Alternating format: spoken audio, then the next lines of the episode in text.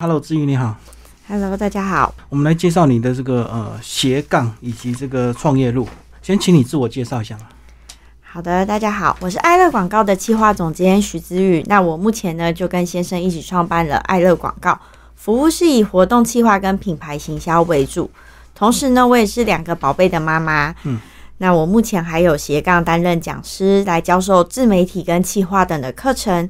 那今年度最新的身份呢，就是力活文化《赢在逆境力》这本书的合著作家。那很荣幸可以受邀参加今天的专访。嗯好，我们先从你的大学本科开始聊。你是念华语文学，是，我是念华语文学，因为我从小其实就对阅读跟语言都蛮感兴趣的。嗯那其实比起这样对谈的方式，我更喜欢用文字的方式来表达自己。那在当时学测的时候呢，我就是凭借满几分的语文的成绩来申请到华语文学系。那在就学期间，其实我有到美语补习班担任兼职的老师。嗯那我在那段期间也有凭借我的所学去协助外籍老师来学习中文。嗯那我觉得在这个教学相长的这个过程，其实对我来说就是一个蛮有收获、蛮珍贵的回忆。所以华语文学对你来讲是纯欣赏或是有创作。呃，我们在华语文学，其实我们大一进去都是在创作，嗯然后到了大二开始才是就是有一些教学的内容。嗯，对。所以你也曾经写过一些东西啊。呃，有啊，以前就很喜欢，就为赋新词强说愁嘛。对，学生时期就很喜欢写一些东西。啊，有没有曾经出版过？大学期间有，就是学校也有帮我们一起，就是把作品集结，有出了一本书。嗯，对，哦，综合集就对。对对对，这就是学长学姐跟我们的作品，就是有诗集啊，然后也有散文，就是全部都把它集结成一本嗯，作品。好，那你在这个赢在逆转力这里的介绍呢，你提到说，其实你从大学时期就非常向往这个企划相关的一个工作。呃，对，因为就是我觉得就因缘际会嘛，在大学大三那一年，就是我跟我的同学其实就负责了学长姐的送旧活动。那在那一次的活动中呢，其实我们呃过往参加都是吃桌菜合菜的方式，那我们就想要有一点不一样，因为呃学弟妹都会不好意思夹菜，就吃不饱嘛，所以我们就把它就是做了一个把费的形式。那我们就从去接洽饭店、餐厅，然后到整个流程的规划，还有包含经费预算啊，还有整个主题的策划，我们就是亲力亲为的去规划，然后我们也透过实地的场刊，然后去确认学弟妹的每一场的演出表演。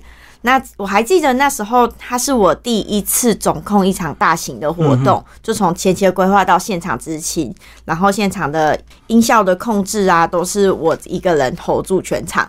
然后那时候在活动最后，我还选了《快乐天堂》这首歌，嗯。搭配一个献花的仪式，那就是祝福学长姐嘛。对，我觉得就是虽然当时忙得没日没夜的，整个瘦了一圈，可是看到就是在现场大家都很开心、很满意的那个笑容，其实我就觉得那个过程真的很珍贵。对这样你有参加社团吗？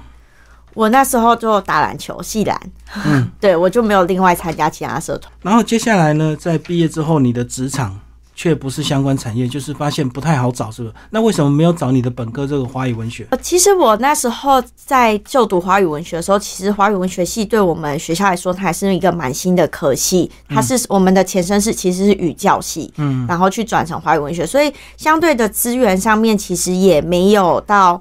就是相当的充足，其实到我们下一届学弟妹才有正式的华语文学相关的老师进到我们学校。嗯对，那在当时其实就是呃，教授的对象主要是以韩国啊，就是就是它不是我特别有目标兴趣的方向，嗯，所以呢，我就是想要找一份企划，因为我在这个企划活动的过程中，我觉得很有收获。那我也觉得，其实我自己从小就蛮有仪式感的，我们都会就是帮爸妈就是。纪念日啊、生日啊，我们就会自己跟搭着弟弟，我们就会自己有一些小活动，或是煮晚餐啊来做。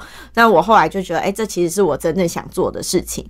但是出社会之后呢，我就毅然决然的就跑到台北找工作。嗯嗯，然后才发现到，其实这个产业你如果不是相关科系背景，你是进不去的。嗯，所以呢，在就是找寻的这个过程中，其实我也把我在大学打工的积蓄都花的差不多了。所以我就决定还是换个方向，先从我自己本身比较熟悉的餐饮业，就是开始做起。嗯，对。那在餐饮业的过程中，其实我觉得就是对于企划来说，各行各业其实它都是一个历练。那你绕得越远的路，其实对你未来在真正在做这份工作，其实都是有更多的收获。所以我在餐饮的时候，其实我从直营店到百货门市，再到加盟。门市其实我都待过，所以我也很了解他们不一样的店面的生态跟做法。因为餐饮它其实就是假日很忙碌，可是平日就比较空闲的时间，所以我也趁用用着这些空闲的时间，然后我有更多的机会去看展啊，去参加活动，那就在跟就是持续的维持自己跟活动产业的联系上。嗯，对。所以你等于是在餐饮的管理部门，就对。呃，对。就是其实都是这种储备干部的方式在。干部不是也会派到门市去历练一下吗？有啊，我就在直营店，就是呃，因为我们就有外场、内场跟销售嘛，所以其实我在这三个不同的地方都有去把这些技能都去精进。其实到最后，我到加盟店，我连进货库存我都学起来了。你们是卖什么的？呃，它是有餐饮也有下午茶的。哦，就是那种比较复合型的，就对。对。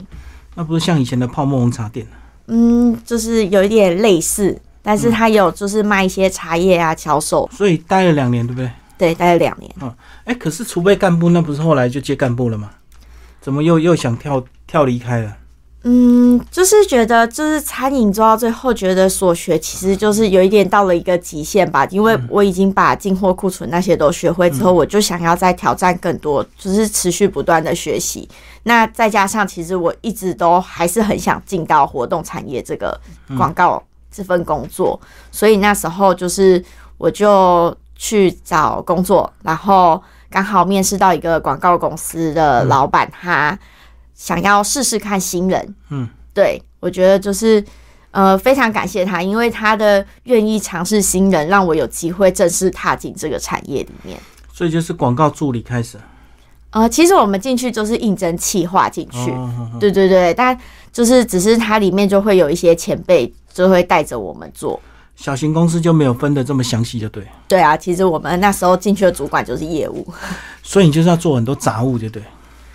也不算做杂物诶，我觉得就是因为我们的那间公司，它其实除了广告部门之外，也不算广告部门，就是老板他除了开广告业之外，他也有印刷，他自己有投资印刷厂。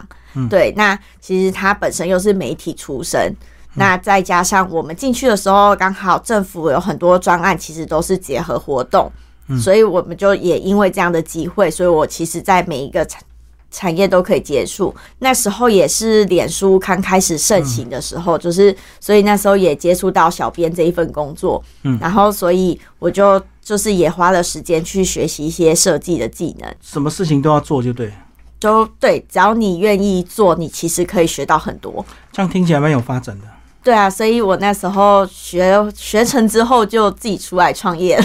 嗯，对，哎，可是后来到一个阶段，不是老板就会加薪帮你留下来的吗？希望你不要走。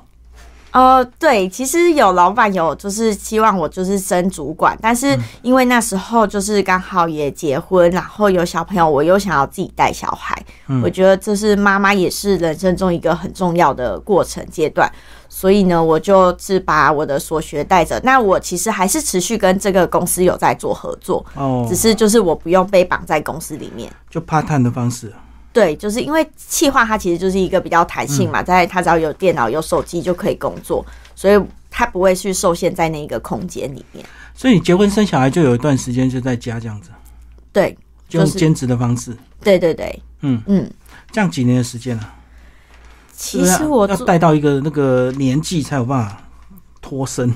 哦，对啊，其实我当全职妈妈只有七个月的时间，嗯，因为小朋友真的很黏我，然后大家都觉得这样子不行。然后在这七个月时间，我也发现，其实当我朝夕相处在跟一个小嫩婴嗯。一起的时候，其实在整个沟通上面，其实都会有很大程度的影响，会退化，对，会退化，讲话就变很幼稚。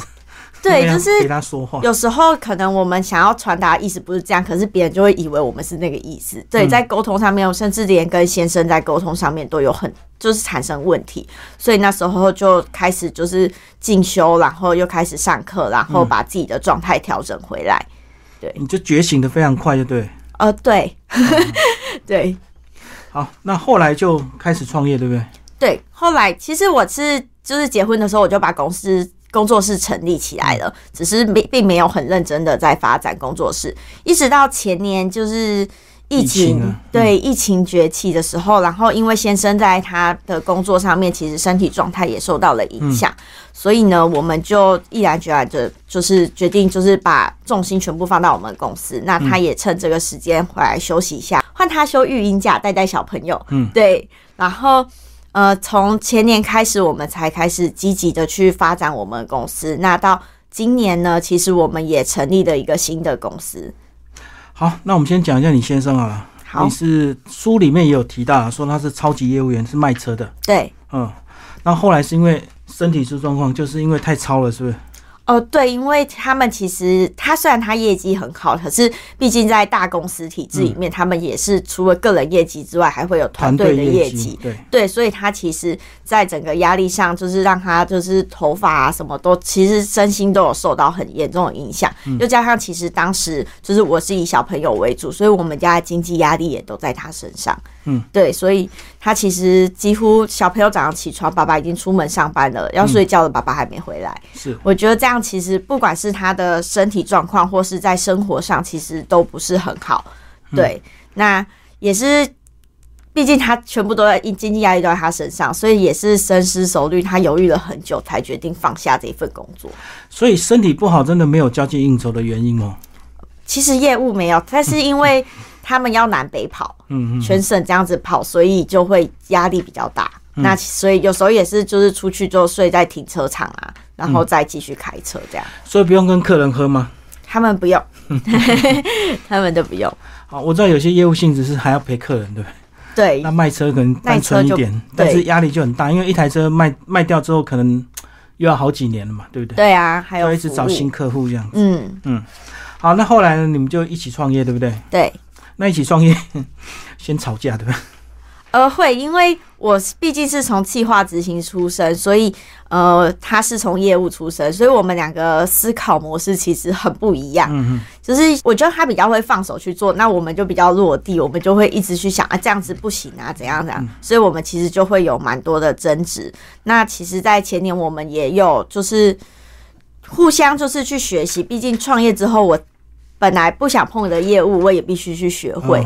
对，所以就会更了解到为什么他当时会用这样的出发点来去想这件事情。那他在正正式离职之后，就是加入一起创业的行列之后，他也必须学会去执行，而不是都是用就是口头上去交流。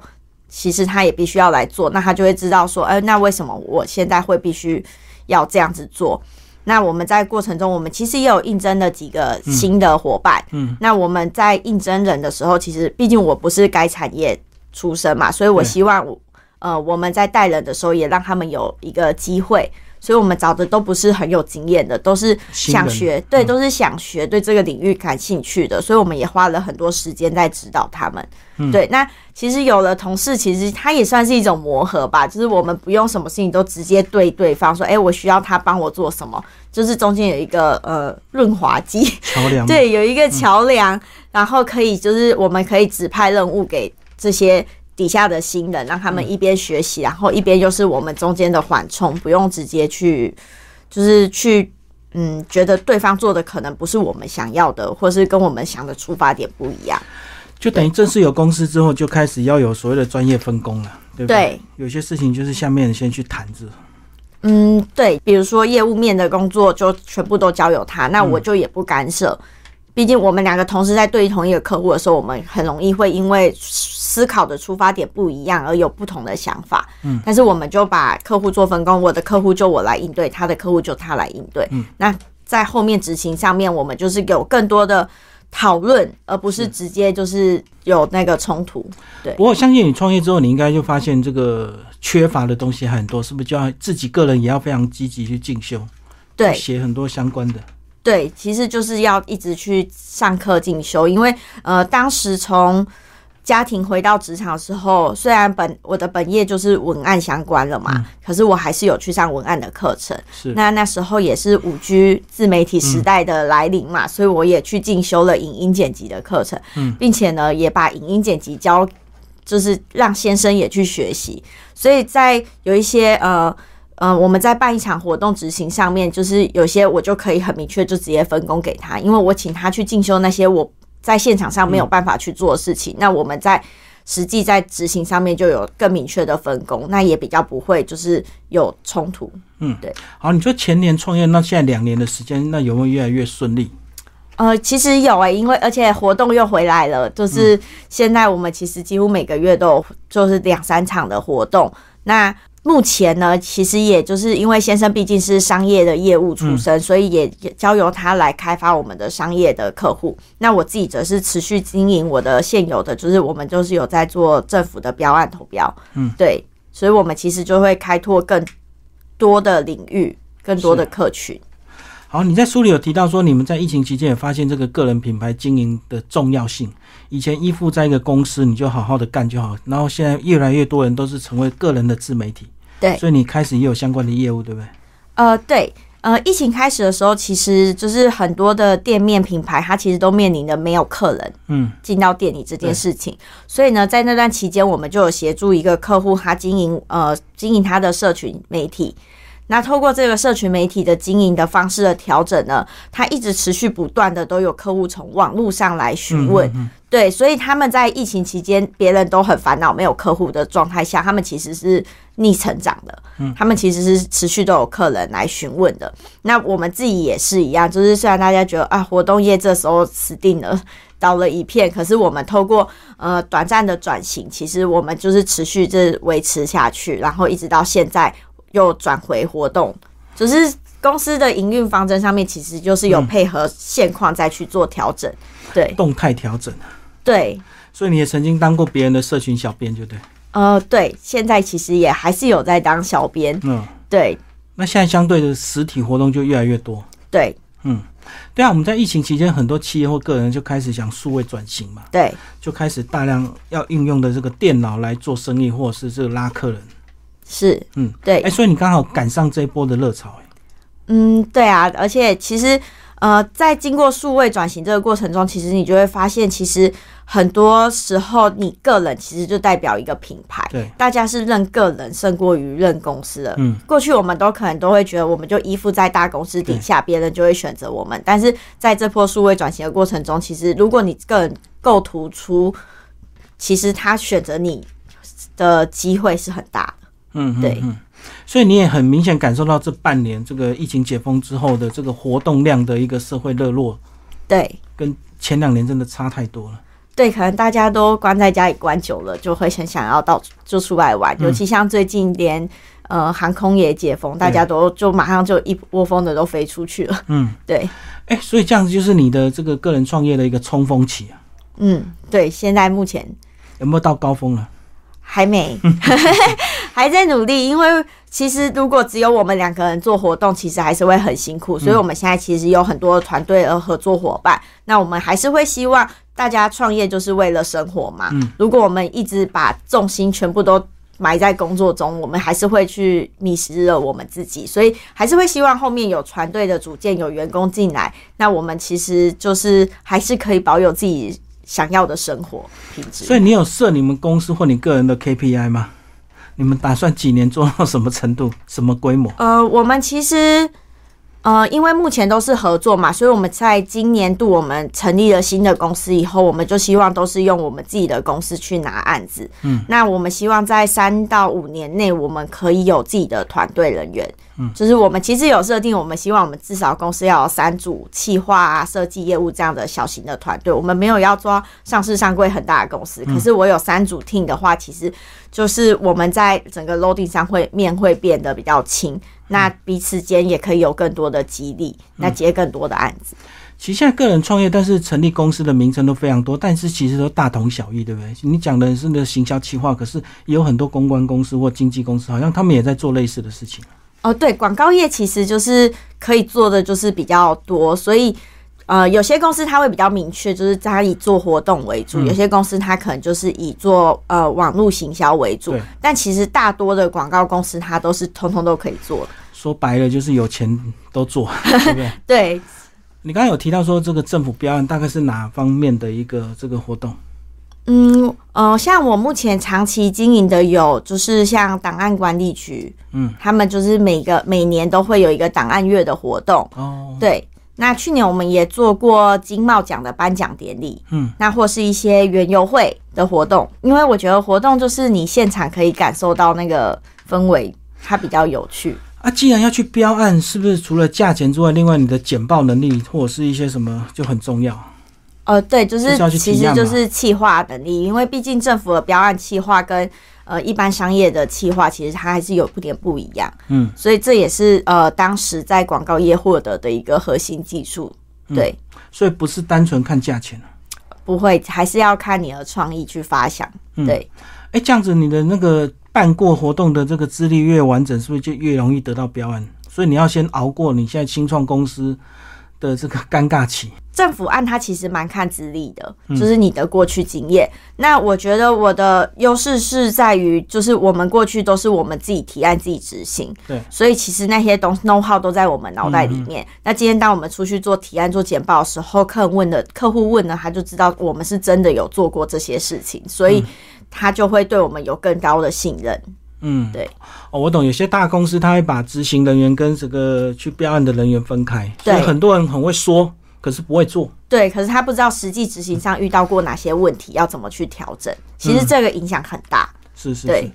好，那最后聊到你的这个现况，我觉得出这本书对我来说也是达成了一个自己的期许目标啦。那其实，呃，从女孩到女的，一直到妈妈，其实我觉得每一个身份都是。阶段身份，可是做自己真的很重要。我很庆幸的是，我一直以来都是在做我自己。嗯，对。虽然中间可能呃全职妈妈的时候有一点点小迷失，但是我觉得就是很快的把自己的状态拉回来之后，那当你就是很重视自己的时候，你身边的家人、亲朋好友也都会这么重视你。嗯，那现在呢，其实我们呃经过了这将近。八年九年的历练，其实我们也磨合出很多的合作的伙伴。嗯，那我们也尝试过了自己带人，就是养人的状态，那也尝试过了合作状态。目前我们会以合作的状态为主，然后呃，有点就是帮助一些呃，就像刚刚说，我们这个产业其实范围很广，嗯，所以其实有很多个个人工作室，对，所以我们可能会以这样的方向，然后去找合作。那他们等于都是呃依附在我们公司底下，我们是一个大团队，嗯，那我们给他们有一定的保障，但他们可也可以帮助我们开拓各种的不同的专案、不同的合作方式，那也会逐渐的扩大我们的公司。就不同的专业就会带入不同的资源，就对。对，有点像是我们就像一个清创基地这样子，我们跟很多人合作，那我们提供我们的资源，那他们提供他们的专业。对，包括你这本书啊，是十六个你们的这个讲师群一起写。那意外你是也会认识其他的人？对，有没有特别想介绍的人？特别想介绍，我觉得哦，我们这本书里面的作家都真的非常厉害。那其实其中里面就是有几位作家，我们其实像目前就有一起成立一个天使斜杠联盟，就是针对斜杠技能。现在大家都讲斜杠嘛，我们就针对斜杠技能在做呃说书。的分享，还有一些课程，像是天使亚伦有限公司的 CEO 石原，他就是我们天使斜杠联盟的创办人。那其中里面还有月轩，然后跟怡珍、楼之博善，其实这些作家都是我们一起合作的讲师。对，所以你在他们身上也可以学到你平常接触不到的技能，或者是未来可能会用到的技能，对不对？对，像我就从思源这边就是学到一些，就是区块链、元宇宙之前也很红嘛，还有 NFT 的相关技能。像政府的标案，其实在近年才开始，就是去跟这些东西做结合。但是我在两年前我就去学到了相关的技术，嗯，那其实这样我的起点就比别人快很多。是是是，因为未来也可能会接触到相关的案子，所以先学就对了。哦，对，企划就是。所有东西都可以多学，因为你在未来都会有用到机会。嗯，好，那这个光明的背后难免会有一些危机。你在这个两年的这个真正创业的期间，有没有遇到一些状况？除了跟先生沟通以外，还有哪一些？其实经济压力上会很重，哦再来就是，毕竟广告业它其实是一个变化相当快速的产业，所以其实，呃，我当时在回去带小孩的时候，我的合作的老板他其实就有跟我提到过，他觉得我写出来的东西是。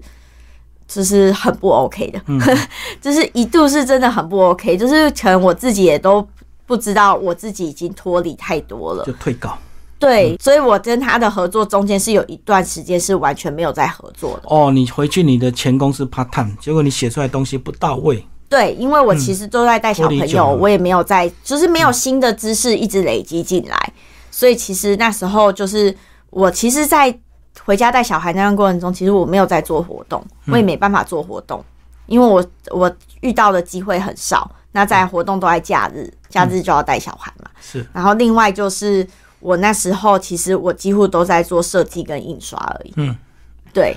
哎、可是人家常常说什么盘点资源呐、然后你那时候遇到挫折，盘点资源，有没有发现哇？你那你既然是妈妈带小孩，那你就专门走亲子路线的活动，就是你的优势，呃，有那时候有一度在想说，那不然我自己来做一个部落客好了。亲子专家是吧？对，就是自己做亲子部落客，然后我还帮小朋友创了一个粉丝专业。嗯，对。但是实际上，当你在带小孩的时候，你就会发现你根本就没有心思去，除非你很认真的去经营那一块，不然其实你所有重心都在小朋友身上。就是那句话嘛，就梦想很美好，可是现实很骨感。对，所以带小孩是蛮折磨人的，对不对？就是不同的不同的过程，不同的收获。而且因为我们是自己带，我们是没有跟家人住在一起的。哦，就没有后援部队，对，所以全部都是就是自己真的是二十四小时都在顾小朋友。所以没有公公婆婆。因为我想要自己带，我觉得上一辈的教养方式跟我们教养方式其实是不一样的，嗯，所以我就很坚持，再辛苦小孩子我们要自己带，我真的不能带，先生也得出来带。哦，那这样子，未来你小孩的那教育不就会更特特别的这个着重？会啊，因为他们现在其实学的跟我们学的就都不一样了。嗯对啊，他们很重视美学，很重视学习。那逻辑呀、城市，其实我们就必须要在这过程中，就是事先就去帮他们去看看有什么可以接触。对啊，现在就讲说什么沉浸式教学，所以你还要自己先去摸索这一套。对，嗯还好，因为我之前有做过儿童美语的老师，就是有走过老师这条路，所以在这块就是真的就是看自己愿不愿意花时间去做。哎，所以这样语言也是你的优势啊！你看念华语文学，然后又有英文的这个教学经验，嗯，因为我自己很喜欢语言，我在大学的时候其实也去进修了，也去修了法语课、意大利文什么，就是都有修，但其实后面几乎都没有什么机会用到，就会越慢慢的就会越来越嗯，忘忘光光。可是骨子里应该还是会有一些这种外国文化的影响哈。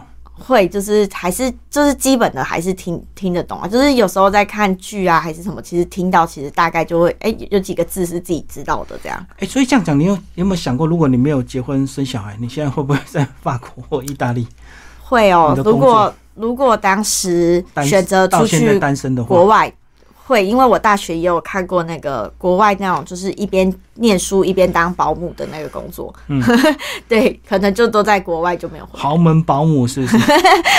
可能就都待在国外了。哎，对啊，很多台湾人其实都喜欢游牧到国外去，对然后就边工作边体验、享受人生，然后就赚钱这样子。对啊，就是完，这是完全不一样的生活方式，我觉得。嗯嗯，所以应该不会后悔结婚生小孩。呃，也不会啦，因为结婚生小孩，所以我现在还是在做一个我很喜欢的工作。嗯，对，好，谢谢我们的这个呃知莹为我们介绍这个赢在逆经历，谢谢。谢谢。